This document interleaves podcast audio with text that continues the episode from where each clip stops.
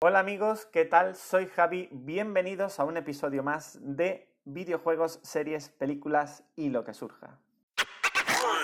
En el episodio de hoy os voy a contar mis razones por las que creo que The Last of Us 2 es el videojuego que para mí tiene la mejor historia de todos. Y cuando digo todos, digo todos. Y os preguntaréis, venga ya, hombre, ¿no hay videojuegos con mejor historia? Ok, pues yo os voy a explicar el por qué yo creo que es el que tiene la mejor historia. Ya os digo, voy a dar razones eh, sé que hay muchísima gente que de hecho odia la historia de este juego, muchísima gente a la que este juego no le ha gustado nada y el primero le encantó, pero yo os digo que este juego ha arriesgado mucho, que este juego tiene cosas muy rompedoras, a nivel guion sobre todo, y que os voy a contar el por qué a mí me ha encantado. Y ya sin más dilación, comenzamos. Y para poneros un poquito en antecedentes, yo no soy guionista, pero sí que es cierto que estudié audiovisuales y me ha encantado siempre el mundo del guion. He leído mucho sobre cómo escribir guiones, he estudiado, he hecho cursos de guion también, he escrito eh, novelillas y demás. Y estoy bastante familiarizado, digamos, con, cómo va el tema de los guiones. Y como también hice muchas cosas de videojuegos, pues los guiones para videojuegos son una de las cosas que más me gustan. ¿Qué pasa? Que normalmente el guion en los videojuegos no tiene eh, mucha importancia en la mayoría de los casos. Luego, por supuesto, hay eh, juegos que son pura historia y juegos que tienen historias increíbles y historias que están mejor contadas, otras que están peores, no sé qué. Para mí, antes de este juego, el juego que tenía mejor historia era el Final Fantasy VII porque el Final Fantasy VII tenía una historia que de verdad me marcó, eh, que me pareció importantísimo, el mensaje, los personajes eran súper carismáticos, eh, cómo estaba todo contado, era mágico. Y sobre todo creo que el Final Fantasy VII tiene o tenía el mejor malo de la historia, que es Sephiroth, a nivel carisma, todas sus motivaciones, todo, todo cómo estaba presentado, maravilloso. Ahora con el remake, pues creo que la historia va a flojear bastante más que la historia original. Pero bueno, este, este juego que nos ocupa hoy, el Last of Us 2, para mí hace cosas que ningún otro juego ha conseguido con ese nivel de perfección. Para empezar, quiero que seáis conscientes de que no es lo mismo un indie que han hecho un equipo de cuatro personas y que tiene una historia increíble, que un AAA de una empresa como Naughty Dog, que se está jugando millones y millones de dólares, ¿de acuerdo? Y que hace una historia sabiendo, porque ellos lo saben, o sea, no os penséis que son tontos ni mucho menos, que van a enfadar a muchísima gente, sabiendo que van a, a tocar temas como eh, la transexualidad, eh, como eh, ser gay y demás, que van a enfadar a muchísima gente. Y por cierto, no lo he dicho, pero os lo digo ya, este episodio contiene spoilers, así que si no has jugado al juego, pues te recomiendo que nos sigas escuchando y te pongas a jugar, que es un juegazo. Pero bueno, avisados quedáis. Pues eso, que el juego toca temas muy, muy, muy polémicos. Y hay mucha gente que no acaba de entender que un indie se lo puede permitir, hay muchos indies que han tocado temas polémicos, pero en un AAA es un riesgo económico brutal. Y de hecho el juego sufrió un review bombing bestial, los actores sufrieron, los actores de doblaje digo, y que ponen cara a los personajes sufrieron amenazas, eh, todo el mundo sufrió ataques por Twitter relacionados con el juego, o sea, fue bestial el odio que ha despertado este juego. Entonces, por favor, vamos a empezar de que tiene un meritazo arrancar con un AAA y jugártela para defender tu visión creativa de un juego, ¿de acuerdo? En un estudio tan grandísimo como Naughty Dog, que además solo hace poquísimos títulos en cada generación. Fijaos que ha hecho el Uncharted, el Auto Uncharted, eh, expansión, ahora el Last of Us 2, o sea, y, en esta generación solo ha habido un Last of Us, o sea, que se la han jugado a todo o nada. Así que yo, lo primero, reconocerles el mérito.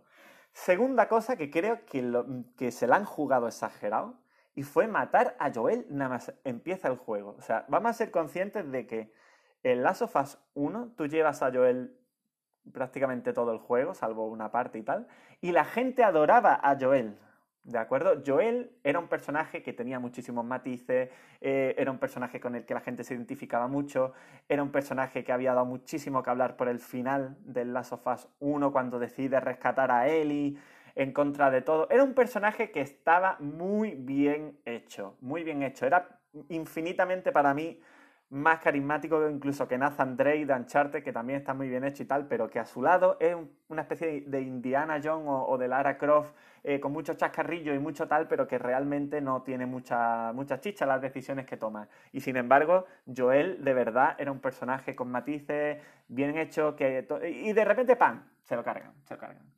¿Era necesario? Sí, mucha gente cree que no, de verdad. Leer los foros, leer los comentarios en YouTube, la gente odia que Joel muriera. Pero es que era necesario para que se entendiera que el odio de Ellie era el odio del eh, jugador hacia Abby, ¿de acuerdo? O sea, la idea era que el jugador odiara a Abby a fuego. Además, Joel ya había cumplido su ciclo. Eso es algo que la gente no entiende. Y es que cuando un juego o una película o una serie o lo que sea está bien hecho, los personajes tienen arcos. Y cuando un personaje ha terminado su barco significa que ha dejado de evolucionar, es decir, que ya está, digamos, un poco en paz consigo mismo y ya no hay un conflicto interno que tenga que solventar. Ese personaje se convierte en un personaje estático que ya le interesa y hay que quitárselo del medio como sea, fin. Y da igual lo querido que sea por el público, ¿vale? Así que Joel ya había cumplido su ciclo, ya había evolucionado, estaba ya eh, había llegado a una conclusión que era yo he hecho esto y estoy de acuerdo con lo que he hecho y ya no tengo ningún problema, así que pum, fuera Joel. Y eso nos deja a Ellie, que Ellie en principio te, da esa sensación como de niña un poco inocente y tal. A ver, que sabemos que Ellie ha tenido una infancia horrible, ¿vale? Pero es que tiene cara como de, buena niña, ¿no? De buena persona, así. Le coges cariño rápido. Encima, has matado a Joel en su cara, pues te identificas con ella totalmente. Y ya desde el principio te están diciendo, oye, cuidado, porque, vale, Ellie tiene su historia y tal, no sé qué, pero también está Abby que es una, cosa muy arriesgada, ¿de acuerdo? O sea, pensad en la cantidad de videojuegos que hacen eso y sobre todo cuántos AAA conocidísimos, conocidísimos hacen eso. Poquísimos, poquísimos. ¿De acuerdo? O sea, normalmente se, se, tiende a que el jugador se identifique totalmente con el héroe, solo vea el mundo a través de los ojos del héroe y todo lo que sea romper esa perspectiva es eh, perjudicial para esa simpatía que tiene que tener el jugador con el héroe, porque si empieza a romperse esa simpatía, mal. Bueno, pues este juego hace todo lo contrario. Dice, venga, pan, a manejar a Abby ya desde el principio. Y claro, eso, para empezar, ya te da la sensación de que Abby es una persona. Abby es eh, como Ellie. También tiene sus motivaciones, también le pasan cosas, también se enfada, también eh, quiere venganza, también todo. Y también la manejas tú.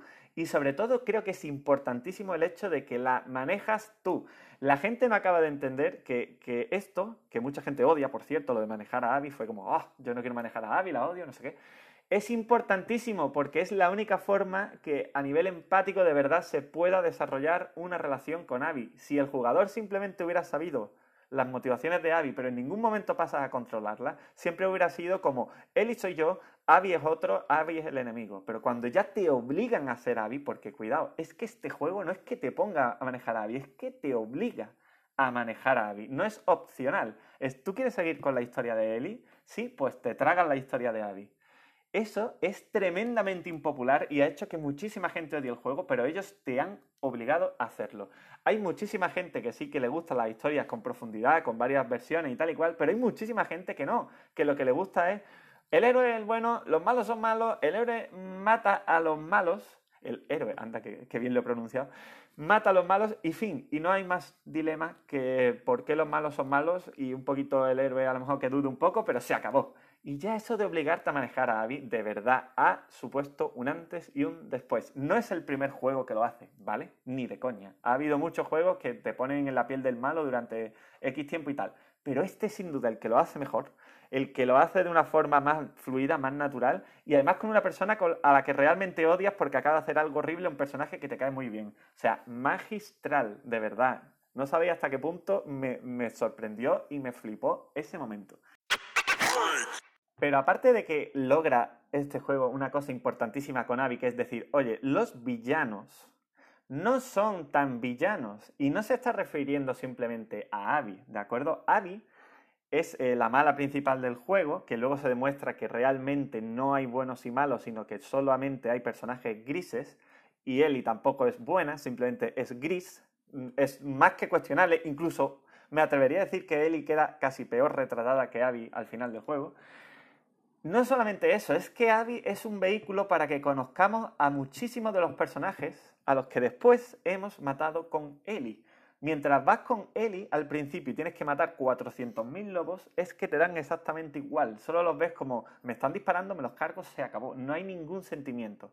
Luego con Abby, cuando hablas con ellos, cuando ves que tienen sus historias, cuando ves que se están comiendo un bocadillo tranquilamente, te das cuenta de que ellos también tienen personalidad, también tienen motivaciones, también son personas.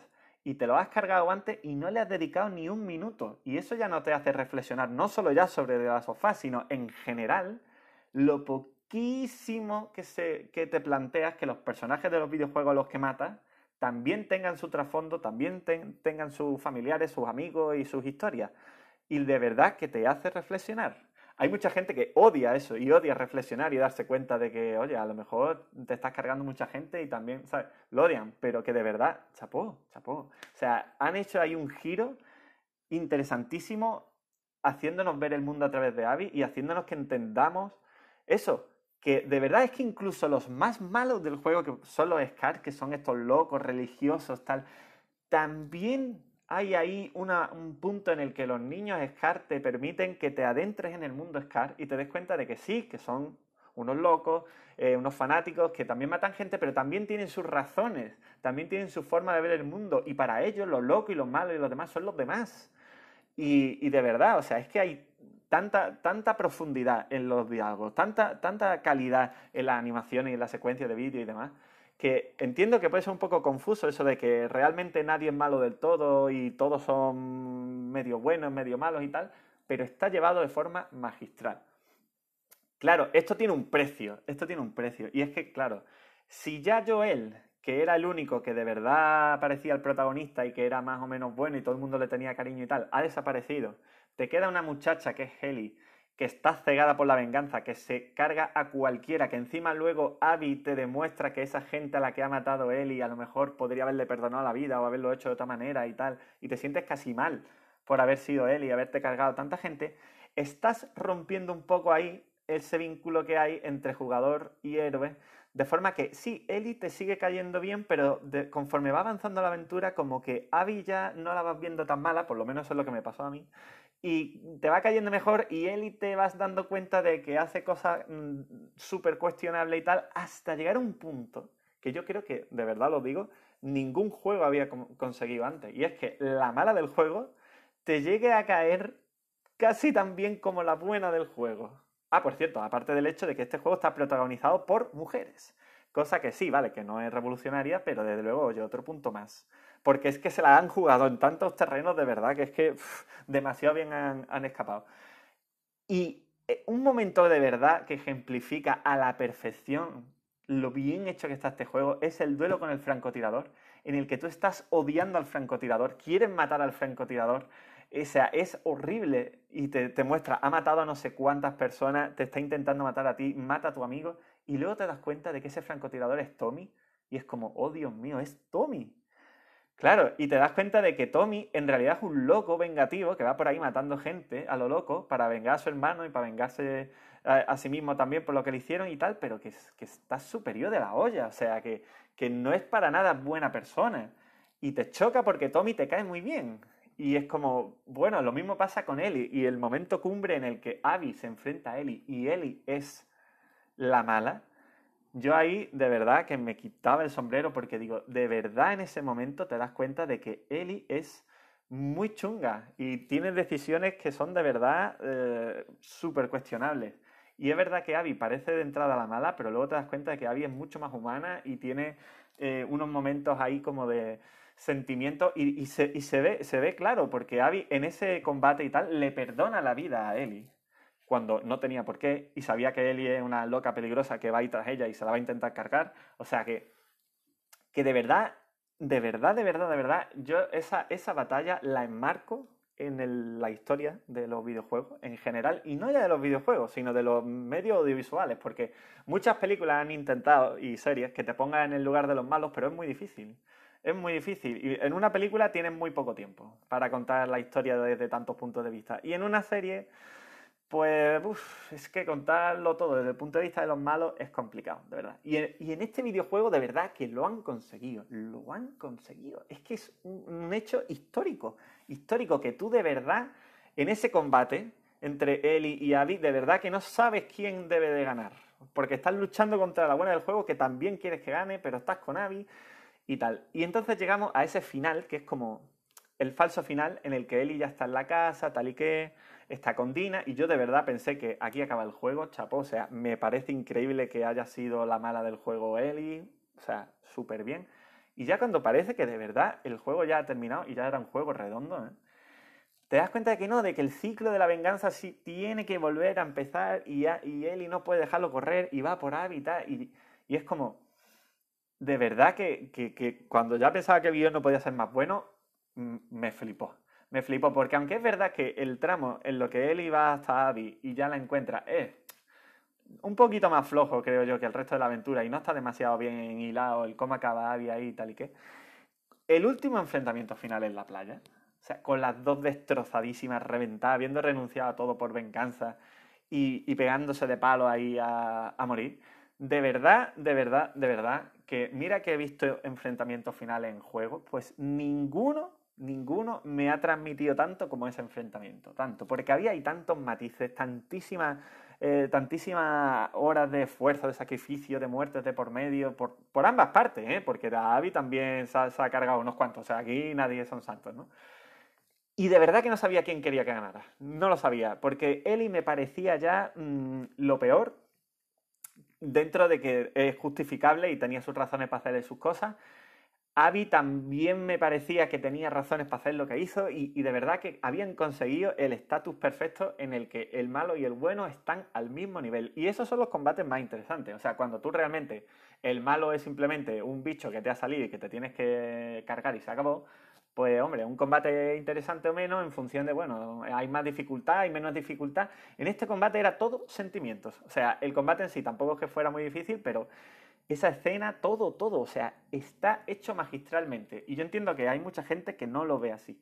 Y lo respeto, porque eh, de verdad que tienes que saber leer muy por encima lo que está pasando, porque no es un juego que te explique las cosas. No es como otros juegos que es, eh, mira, tienes que ir del punto A al punto B y estos son los buenos, estos son los malos y líate. No, hay muchísimas cosas que no se dicen. De hecho, me encantan los diálogos y las secuencias y el final es el ejemplo perfecto hay muchísimo que no se está diciendo, que te lo, tienes que intuir, lo tienes que leer entre líneas. Y hay de verdad mucha gente que no, que no da, que no da, que no le da y se queda solo con lo, con lo básico y dice, bueno, ¿y por qué no mató él y a Abby si pudo matarla, no? ¿Y por qué no remató? Tanta rollo para esto, no sé qué. Y es como, no te estás dando cuenta de nada, te has perdido la historia. O sea, la historia de verdad que es muy, muy densa y yo incluso recomendaría jugar el juego por segunda vez porque es que hay una cantidad de matices en, los diálogos, en las secuencias de vídeo, en todo. O sea, todo son eh, pequeñas notitas de cómo, de cómo va a desembocar Ellie en ese final. Todo, desde el principio. Y cómo ese final la acaba eh, reconectando con el Joel con su relación con Joel que ella perdió y todo está conectado a través de la música. O sea, es que hay una cantidad de capas brutal, brutal. Y ha dejado el, campo abierto a una tercera parte que seguramente, entiendo yo, que también contará con Abby, supongo, no lo sé, pero que en cualquier caso, bueno, ahí, queda eso. O tal vez sea la, niña Scar eh, la protagonista, podría ser, tendría todo el sentido. Pero vamos, en cualquier caso, el, el final mm, me pareció buenísimo buenísimo, ya lo digo. O sea, es que de verdad, buenísimo. Y que coste que venía de jugar al Final Fantasy VII Remake. Y bueno, no voy a hacer spoiler del Final Fantasy VII Remake, pero el Final Fantasy VII original, que es el juego que más me gusta, con la historia que más me gusta, y te ves esa historia, y luego te ves la del The Last of Us 2, que es madura, que es brutal, que está súper bien narrada, y dices, joder. O sea, no hay nivel. O sea, no, no hay comparación. O sea, y, mucha gente piensa también que el Last of Us 1 tenía una historia mejor. Y yo no estoy de acuerdo con eso. ¿Y por qué? Porque el Last of Us 1 tenía una historia eh, que era muy buena. Era muy buena, pero era una historia que ya se ha visto antes, bastante, además. Era básicamente la historia un poco de Logan, si lo piensas, y de películas así, o sea, viejo gruñón que sabe apañárselas muy bien, le endosan un niño y tal, eh, o bueno, quien te dice un niño te dice un niño o algo que tiene que cuidar y que le supone un problema. Al principio no quiere, hace el trabajo, eh, se deshace de con lo, que se tiene que deshacer, luego se arrepiente y tiene problemas con la persona que le contrató para hacer el trabajo y tal. A que está sonando de, de otras cosas, seguro, de otras películas y tal, porque es una trama que ya se ha visto. Estaba increíblemente bien contada, estaba muy bien hecha, muy bien hecha. La decisión final fue brutal, eh, en fin, estaba muy bien hecha, pero, pero ya está. O sea, no, no me pareció tan revolucionaria. Pero esta segunda parte se ha cargado todos los esquemas de, de la estructura de los guiones, de los triple A así tradicionales, y se ha arriesgado muchísimo, se ha arriesgado muchísimo y ha contado una historia que de verdad a mí me ha hecho reflexionar, me ha hecho pensar, me ha hecho mm, valorar los guiones de los videojuegos otra vez muchísimo más y creo que, mm, que mucha gente se ha quedado en, lo básico, en, ah, Joel ha muerto, me caía bien, ahora no quiero jugar como él, hijo, qué mierda de juego. Y, y os vais a ver que Internet está a tope de ese tipo de comentarios. Y no han sabido apreciar que este juego de verdad está ofreciendo una historia de un nivel de calidad muy alto, altísimo. Y de hecho, HBO va a hacer una serie. HBO que se caracteriza por hacer series en condiciones y mm, densa y, madura y demás, ha cogido este juego que es perfecto para hacer una adaptación. Bueno, este juego, o sea, la saga, las sofás, ha cogido en general para hacer una serie que de verdad esté a la altura del juego. Y a lo mejor mucha de la gente que ha odiado el juego luego verá la serie y dirá, uy, qué pedazo de historia, ¿sabes? O sea que bueno, básicamente mi resumen es, ha sido un juegazo. Bueno, aparte el, juego a nivel gráficos, controles y demás es, es perfecto, ¿vale? Pero a nivel historia, de verdad que lo ha bordado. Eh, está increíblemente bien interpretado está increíblemente bien escrito y, si, no si, no os ha gustado, pues os, entiendo y os respeto, pero de verdad, de verdad, que pocos juegos, si no, si no ninguno, está a la altura del guion de las of 2. Y de verdad lo digo, ¿eh? Y, muchísimos juegos, de hecho, que, que creemos que tienen una historia que es súper buena y súper y, que tiene muchísimos matices y no sé qué, no sé cuánto, la pones al lado de esta historia y ves cómo se la han jugado, cómo, cómo han sabido contar las cosas, cómo estaba todo de hecho, cómo te impactan los acontecimientos y, de verdad que palidecen, palidecen. Así que nada, esas han sido mis conclusiones sobre el Last of Us 2. Espero que os haya gustado. Si os ha gustado, compartir el podcast, suscribiros y nos vemos en el siguiente episodio.